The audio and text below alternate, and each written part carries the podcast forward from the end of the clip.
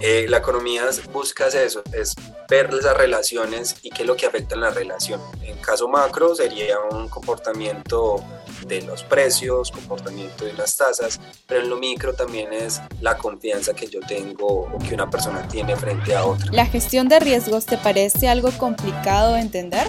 No te preocupes, en este podcast nos adentramos en el mundo de los riesgos con reconocidos invitados para que conozcas de manera simple la gestión de riesgos mientras vas haciendo otras cosas. Pirani, protege lo que más importa. Hola, ¿cómo están? Sean bienvenidos y bienvenidas a nuestro podcast Escuela de Gestión de Riesgos de Pirani, el espacio donde aprenderás sobre la gestión de riesgos de una manera simple y sin tanto enredo. Nuestro invitado de hoy viene desde Colombia. Vamos a estar conversando con Esteban Vargas, quien es ingeniero industrial de la Universidad de Antioquia y economista por la Universidad Nacional de Colombia. Cuenta con cinco años de experiencia en la gestión de riesgos y la automatización de datos. Actualmente tiene un emprendimiento llamado Analítica Solidaria que se enfoca en apoyar a las entidades vigiladas por el sector de la economía solidaria en la gestión de riesgos. Y con esta introducción le doy la bienvenida a Esteban. Esteban, ¿cómo estás? Hola Nicole, muchas gracias, muchas gracias por esa excelente presentación.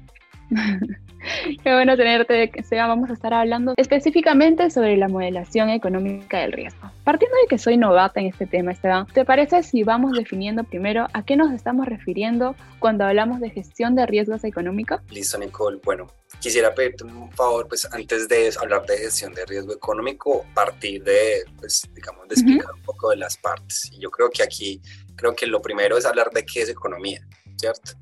Porque muchas veces hablan de economía, economía, pero pues economía es bastante amplio y no solamente es lo que está pasando en el sector macroeconómico, que es una parte, que es una parte importante. Cuando hablamos de lo macroeconómico, estamos hablando de la inflación, que es lo que estamos sufriendo hoy en día muchos países en todo el territorio eh, mundial. Eh, también temas como por ejemplo la tasa de interés, que es uno de los mecanismos económicos que utilizan muchos los bancos centrales para mitigar este riesgo. Entonces, mira que ya estamos hablando de una mitigación de un riesgo económico como la inflación con otro instrumento económico.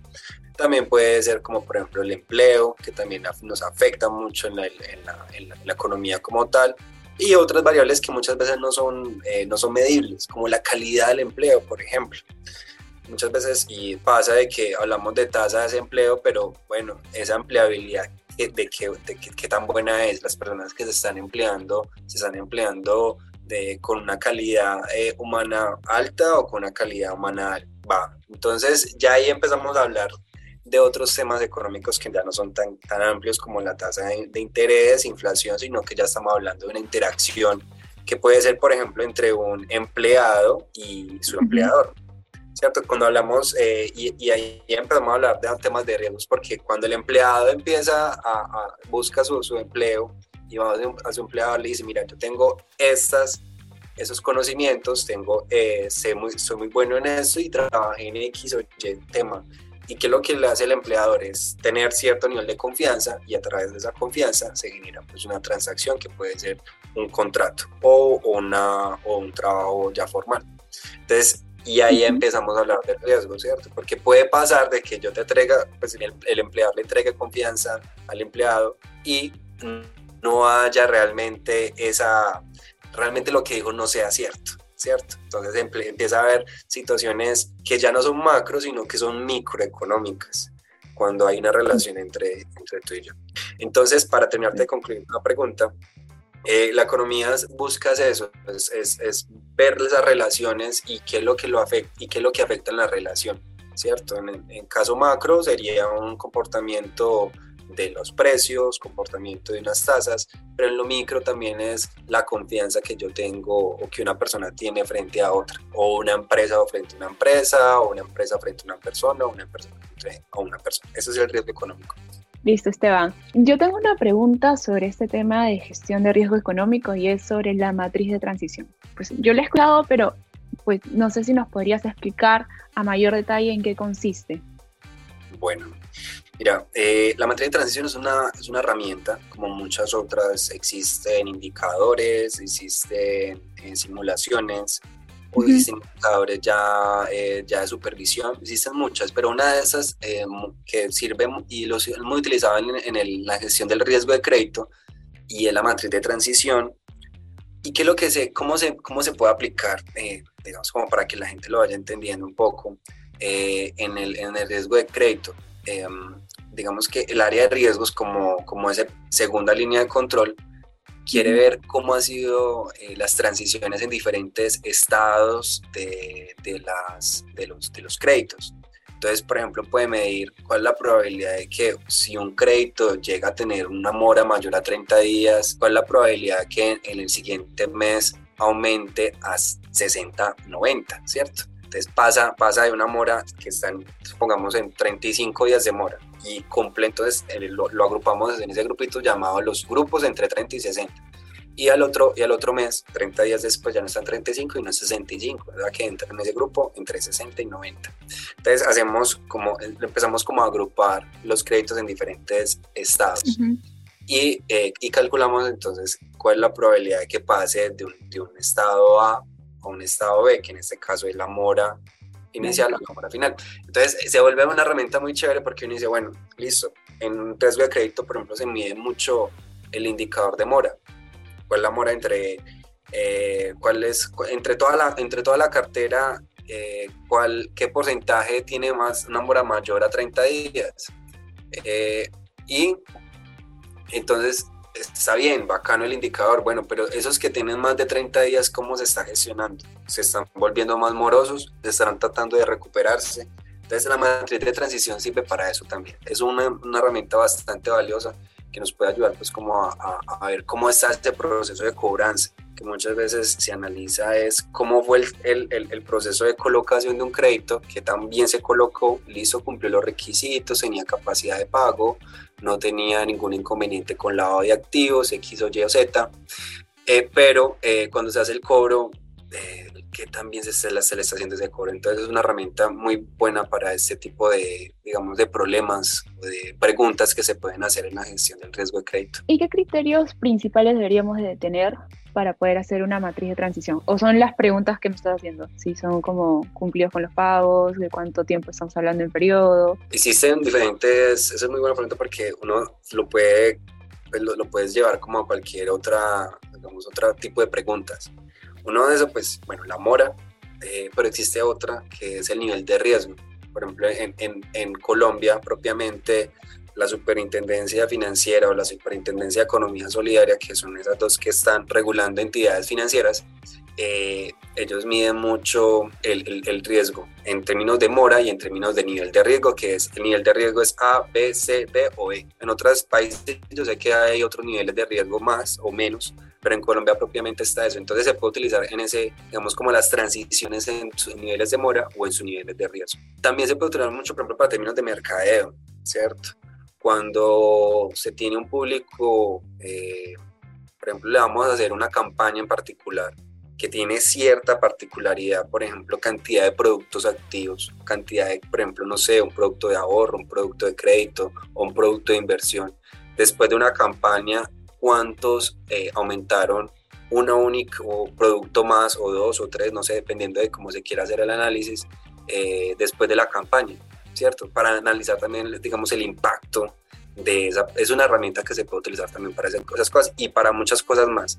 Siempre, siempre, siempre que haya un tiempo X estipulado, por ejemplo, hoy y mañana, se ejecuta una acción y, el, y, el, y, y digamos el objeto de análisis, que en este caso son las personas, eh, son susceptibles a tener algún cambio, ¿cierto? Entonces, eh, por ejemplo, para el caso de crédito, las moras. Para el caso de las campañas, eh, también cantidad de productos. O también podemos mirarlo también, por ejemplo, para el caso de clima.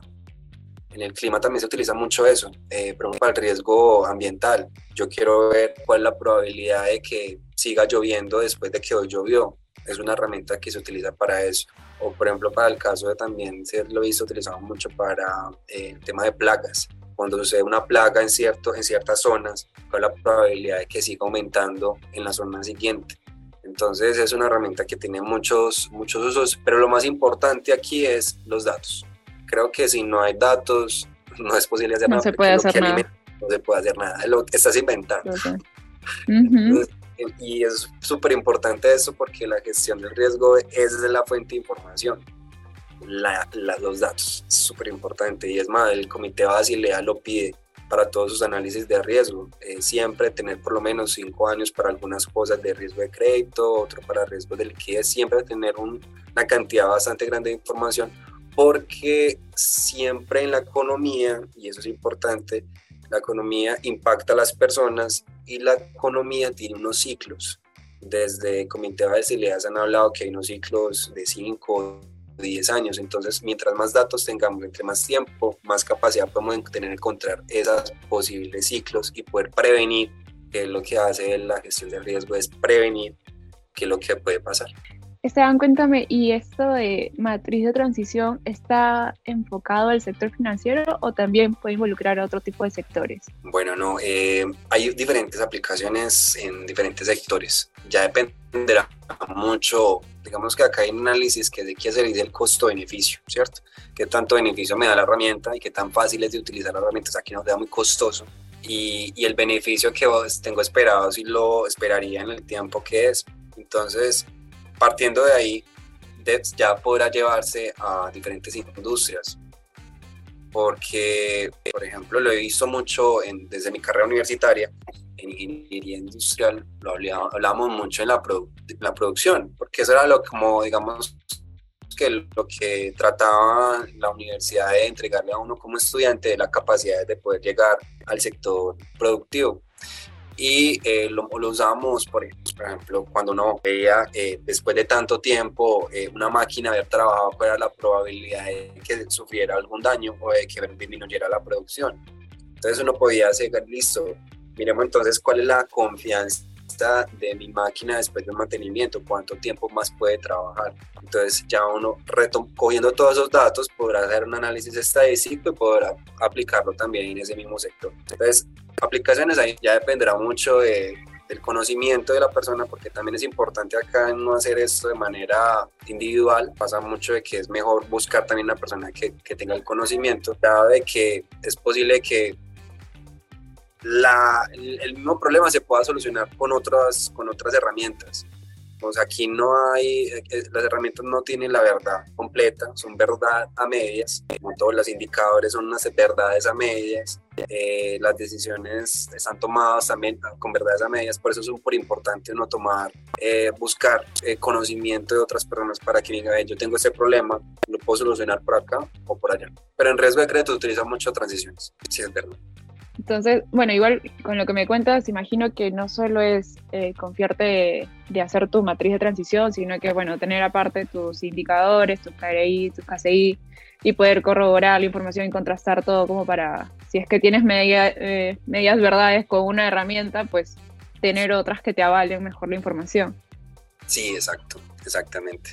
Está bien, ¿cómo se puede monitorear la incertidumbre? Bueno, la incertidumbre se monitorea desde el conocimiento, desde el conocimiento y el conocimiento puede ser a partir de la experticia de otra persona o puede ser a partir de datos o pueden ser a través de una entrevista del grupo de trabajadores. Digamos que hay muchas maneras y, eso es lo, lo, bonito de la gestión del riesgo y es que no existe, digamos, un único camino. Existen muchos caminos que uno puede abordar aún así siempre hay que buscarlo lo más pronto, lo más rápido y yo creo que ahí es hacerles preguntas directamente a las personas que viven el riesgo, ¿cierto? Y desde esas preguntas, de ese conocimiento, ya entiendo eh, cuáles son las que son, digamos, dentro de, dentro de los objetivos de una empresa, dentro de los objetivos eh, que se parten de un proyecto también, por ejemplo, de un producto, de un servicio, cuáles son esos posibles riesgos eh, y qué tan probable es que pase. Porque aquí es la, es la palabra clave, la probabilidad. Y creo que la palabra probabilidad no es algo que alguien se le inventó. Eso, hay muchas personas trabajando en eso desde hace mucho tiempo. Y la combinación junto con su impacto, creo que y eso tampoco es una, algo que a alguien le ocurrió así de la nada. La combinación de las dos es muy poderoso, por algo que llamamos lo que, el valor esperado del riesgo sea, el riesgo tiene unos impactos, pero también probabilidades y cuando las combinamos, algún efecto, algún efecto adverso, ¿cierto? Y ya con ese conocimiento y priorizando, obviamente, que riesgos tenemos muchos, ¿cierto? Riesgos hay todos los días, ahí estamos viendo el riesgo. Pero hay unos riesgos que aceptamos, no, eso es algo normal, algo natural, pero hay unos riesgos que no podemos aceptar por los objetivos que tenemos en nuestras empresas. Es importante eh, conocer cuáles son esos, esos, eh, riesgos más, más importantes para la empresa y empezarlos a, a, recoger información. ¿Cierto? Una de las herramientas que utiliza mucho es de la superintendencia y es un proceso que lo deben tener todos por, por, por ley, por norma, es el registro de los eventos de riesgo operativo, por ejemplo. Es algo que va pasando en el día a día, las personas están trabajando y se equivocan.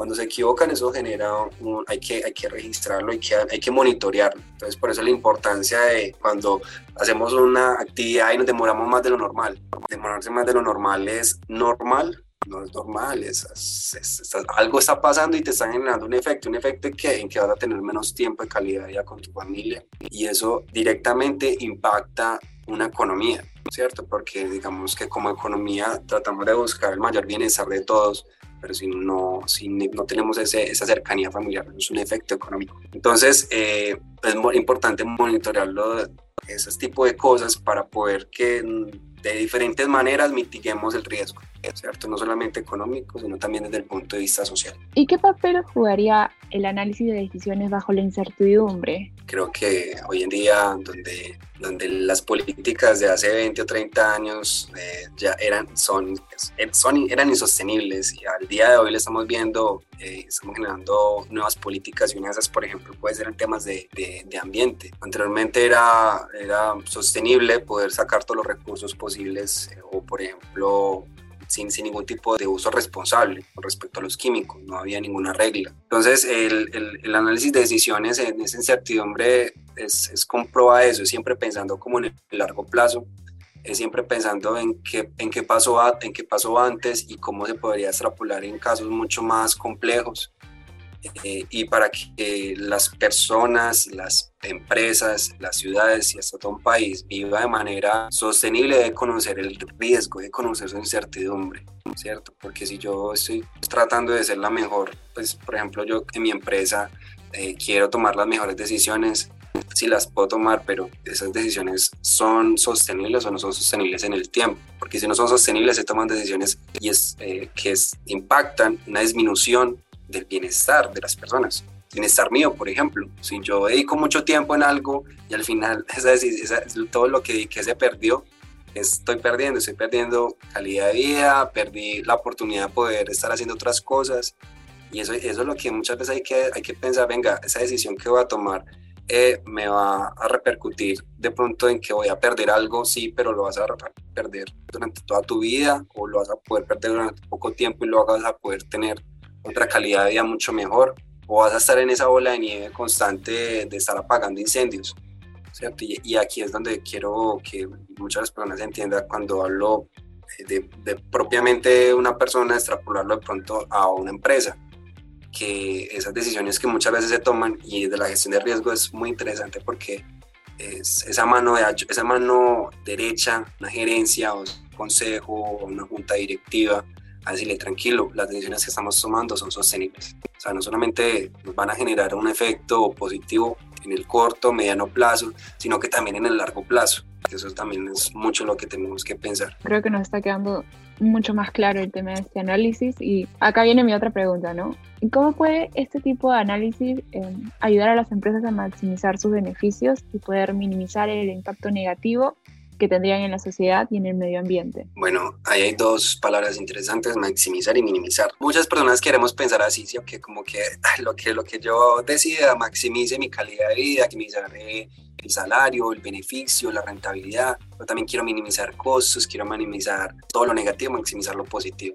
Y es un reto, es un reto, es un reto porque es, es todo, como todo mundo, digamos, buscamos el mismo lado y adicionalmente, como hay mucha competencia, adicionalmente como el mundo es tan variable, las decisiones son tan variables, las personas somos tan variables, los sistemas son variables, el sistema productivo ya está cambiando, ya ahorita no queremos eh, trabajar en una empresa que desperdicie, sino que queremos otra y posiblemente podremos, por ejemplo, ser una empresa de ese estilo, contratar muy buena cantidad de personas y que se vayan porque ya su, su forma de pensar es distinta, ya no, les, ya no piensan mucho en el, en el salario, sino también en, en, la calidad de empresa. Entonces, cuando, cuando como empresa queremos maximizar y minimizar, es entender en qué contexto estamos, como te había contado inicialmente, en qué contexto estamos, cuáles son las posibles situaciones que se puedan dar para poder minimizar ese costo que se puede dar y si vamos a maximizar y ojo aquí que aquí no hemos yo creo que no hemos hablado mucho sobre eso y el riesgo positivo.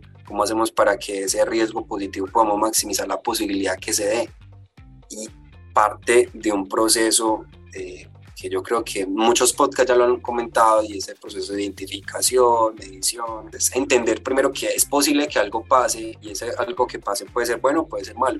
Y si es bueno, ojalá maximicemos la habilidad que eso pase y cómo hacemos para que eso pase. Y si hay algo que malo va a pasar, cómo hacemos para disminuir la probabilidad de que eso pase. Esteban, ¿y qué desafíos y oportunidades presenta este tipo de análisis en un mundo que ya vemos que todo se vuelve más incierto e impredecible? La incertidumbre está para, para gestionar. Y la incertidumbre es fácil de gestionar cuando hay mucho conocimiento. Aquí la palabra clave es conocimiento, conocimiento, conocimiento. Y, y conocimiento se puede hacer de muchas cosas, a través de, por ejemplo, de un podcast, hay conocimiento, a través de un video, a través de un libro o a través de una pregunta a otras personas. Y aquí es importante ver que el gestor de riesgos o las personas que sean responsables del riesgo o los que hacen análisis de riesgos o las que toman decisiones bajo incertidumbre, sepan y entiendan que hay personas que también tienen más o igual conocimiento que, que cada uno de nosotros, nos puede ayudar a, a, conocer ese contexto en que estamos. Y yo quisiera invitar a, a muchas personas que pronto nos van a escuchar eh, más adelante, que busquemos la manera de, reunirnos, buscar ecosistemas para podernos reunir. Las personas que toman decisiones deben ser capaces de ver que algo ya pasó antes, eh, por ejemplo, en, X o Y empresa, eh, algo les pasó y tomaron una decisión, ¿qué resultado tuvieron? Sería interesante ver si algo a mí me pasa, por ejemplo, yo como empresa tomo una decisión y no estoy seguro porque no sé qué va a pasar, pues hay otras empresas que pronto también va a pasar, pasaron por el mismo mundo y ya tomaron decisiones y supieron cuáles fueron sus resultados, buenos o malos, pero ya saben cuáles fueron. Y esa incertidumbre la podemos disminuir con eso, con conocimiento. Toda la invitación es eso, de que en este mundo tan interconectado busquemos eh, sistemas, busquemos redes, no solamente redes sociales, que son importantes, sino también las redes, las redes comunicativas, las redes de comunicación ¿cierto? De trabajo colaborativo. redes de contacto. Redes de contacto también, exacto. Donde podemos conocer el contexto de, otros, de otras empresas, de otras personas y poder extrapolar eso a nuestras, a nuestras empresas es algo que puede generar mucho valor. Estoy seguro que sí, genera demasiado valor y disminuye todo el, toda la incertidumbre, pues disminuye una gran parte de esa incertidumbre, incertidumbre y por lo tanto pues mitigar también el riesgo, obviamente. Bueno, entonces podríamos resumirlo en debemos de apoyarnos en siempre estar viendo casuísticas, eh, casos externos, o tal vez como competencia, nuestra competencia directa, cómo le ha ido, competencia indirecta. Eh, también nos estabas mencionando lo de apoyarse en, otro en otros profesionales, hacer crecer tu red, pues para tener otro tipo de relación y conocer más de cerca otros, otros casos. Exactamente, sí. Y Esteban, ¿qué recomendarías a las empresas que quieren utilizar este análisis para tomar decisiones más informadas y sustentables? Bueno, primera recomendación, si no tienen un sistema de recolección de eventos de riesgo, que lo hagan. Eso, pues, cuando hablo de registro de eventos de riesgo, es lo que, te, lo que hemos conversado al inicio, de que es, eso es cuando a mí me pasa algo en una empresa, yo como, no sé, empleado, hago una actividad particular y se me dañó el informe, se me dañaron, no sé, el computador, que ese, tipo de cosas se registren, que se vaya generando una cantidad de eventos, porque cuando yo quiero analizar, eh, tomar una decisión de si sigo o no sigo con ese proceso, por ejemplo, o qué debo yo hacer para que ese proceso quede más seguro, eh, la incertidumbre se puede disminuir, es gracias a que yo ya conozco mi pasado, ¿cierto? Porque es mejor información que el retrovisor. Entonces, como primer, primera, primera recomendación, si no tienen un sistema, si lo manejan en un Excel, pasen, o sea, hay muchas herramientas hoy en día, Pirani también es una, como, como Pirani también hay muchas muy buenas, eh, para buscar poder sistematizar toda esa información. Otra, otra de, las, de las recomendaciones buscar hacer alianzas, hacer redes colaborativas. Eh, uno, yo trabajo en el sector solidario y ya he aprendido mucho de eso, sector solidario. Entonces es buscar la forma de colaborar con otros siempre, siempre. Eh, no trabajemos de manera sé que somos una competencia y estamos en un, en un mercado competitivo, pero se estabilizan cuando yo tengo más conocimiento. O sea, en la economía se habla mucho del mercado del conocimiento, eh, la economía de la información, perdón, y la economía de la información es un componente esencial para, para que las economías crezcan. Entonces podemos ver que hay en países súper desarrollados, pequeños, pero es porque tienen tanto conocimiento que pueden utilizar eso como input para tomar sus mejores decisiones. Y, y los países latinoamericanos debemos buscar eso, es buscar hacer eh, asociaciones, eh, gremios, donde podamos en serio, en serio trabajar en redes, no simplemente montar una empresa gremial y que ahí está, listo, no venga, pero en serio, eh, trabajemos de manera constante, colaborativa y digamos que, que, es, que realmente las redes se vean. para mí es, es, como mi recomendación fundamental en, esta, en, esta, en este ecosistema tan, tan interconectado pues, utilizar la interconexión para, para beneficio mutuo. Igual y esto, si el consejo es como poder tener datos, conocimiento, tener como un histórico de todo lo que está pasando dentro de tu organización, para que nuestros oyentes vayan entendiendo esto, les va a tomar un tiempo poder armar y tener una base sólida con todo esto y poder hacer un buen análisis. Sí, exacto. Eso toma tiempo, no solamente ponerlo en más, o sea, empezar a capturar información es la cultura del dato. Es que tú eres dueño de ese dato, ¿cierto? No es que, ah, es que el área de riesgo nos pudo trabajo. No, no, no, no. no. Es, las áreas de riesgo se quieren, quieren apoyar en, tener conocimiento, ese contexto, ese conocimiento de lo que está pasando al interior. Y, eh, y obviamente, pues, incentivar. Creo que aquí la palabra clave es incentivar junto con cultura, ¿cierto? Entonces, bueno, yo te muestro un camino pero ¿por qué ese camino? ¿Por qué debo registrar yo lo, los daños que cometo? Pues yo quiero, no quiero decirle a nadie, quiero arreglarlo y que no nadie se dé cuenta, ¿cierto? Porque muchas veces es la forma en como las personas piensan, eh, es que me van a regañar. No, no es que no están regañando, es que te vamos a apoyar, es que equivocarse está bien.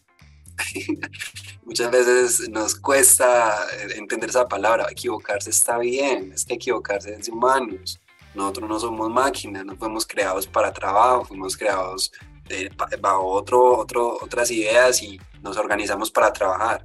Pero en el trabajo está equivocarnos y, y más que todo para seguir creciendo. Creo que es fundamental equivocarnos rápidamente, pero también tener conocimiento de que nos equivocamos para no volverlo a hacer. Me parece interesante que pues la mayoría de episodios que voy teniendo, en resumen, siempre la base, cultura de gestión de riesgo. Sin cultura de gestión de riesgo, pues no vas a llegar a ningún lado. Y pues lo que tú dices, ¿no? Incentivar a las personas, porque pues es un tema que eh, atañe a todos, a todos, todas las personas de la organización y me parece que con lo que tú dices es como no solo una capacitación anual como se suelen hacer en algunas empresas o lo que está dictaminando, no sé, una norma, ¿no? Que la tengas cada seis meses y así, sino que ver la forma de cómo poder incentivarlo, pero a profundidad, como que tomen realmente conciencia de lo que está pasando. Sí, sí, mira que he conocido el ejemplo de otras entidades, que no quisiera pues como hablar aquí propiamente nombres, pero sí que hacen, hacen apropiación de cultura mensual, o sea, mensual están yendo a cada una de las áreas y empezar a, no a, a ponerlos a, hablar de un procedimiento en particular que tienen que hacer, sino como hablar del riesgo, simplemente entender qué es el riesgo, como una manera un poco más cultural. Es que muchas veces tenemos que una capacitación a través de una reunión y eso es todo. No, porque estamos atacando son personas y las personas no, no, no cambian con una reunión. Total. Pues muchísimas gracias Esteban. Ya creo que estamos llegando al final del episodio. Muchas gracias por acompañarnos ahora para hablar un poco más sobre un tema interesantísimo en la gestión de riesgos y no quisiera que te vayas sin que nos cuentes, eh, por ejemplo, en qué redes sociales te podemos encontrar en LinkedIn o si tienes alguna página web. Sí, en LinkedIn, en LinkedIn me pueden buscar como Carlos Esteban Vargas. Pues ya saben, pueden encontrarlo ahí en LinkedIn para poder hacerle cualquier pregunta. Conmigo será hasta una próxima ocasión. Muchas gracias, Esteban. Muchas gracias, Nicola. Feliz día.